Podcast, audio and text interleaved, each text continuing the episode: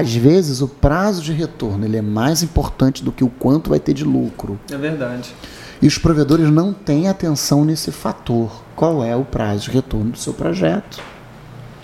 Quanto tempo esse dinheiro volta? Ah, quando o Alan às vezes pergunta isso para alguns provedores, os provedores ficam com aquela cara do tipo assim. "O que que Ninguém, todo mundo gagueja, É. ninguém responde, ninguém sabe responder. E Não, tem que saber, ela- né? Eu acho que, né, para montar um projeto, você tem que saber o prazo de Você que retorno. está me assistindo, você que está me assistindo, você vai montar um provedor de internet num determinado bairro, você quer abrir um bairro novo. Em quanto tempo esse dinheiro volta?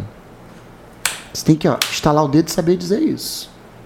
Ao meu volta entre 4,5 a 7,8. Eu tô, eu tô no meio de provedor há três anos e eu nunca vi o Alan fazer uma pergunta dessa a um provedor e ele saber responder de pronto. Ele se embanana para responder isso. Todos, todos se banana responderam.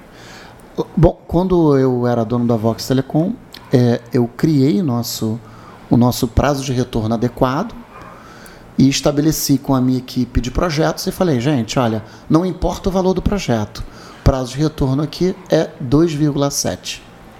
Aí eu lembro do pessoal chegando, Alan, é que a gente vai vi, vi- é, viabilidade nesse lugar, não sei o que, tu pegava, calculava lá e tu dizia assim, ah, o prazo de retorno está maior do que, do que eu espero, não sei o que, não, não vamos atender, né?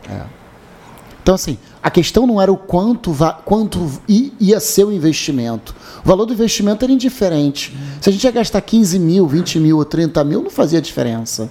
Não, não fazia diferença. Você que está me assistindo, não fazia diferença o montante do investimento, mas sim o prazo de retorno. Verdade.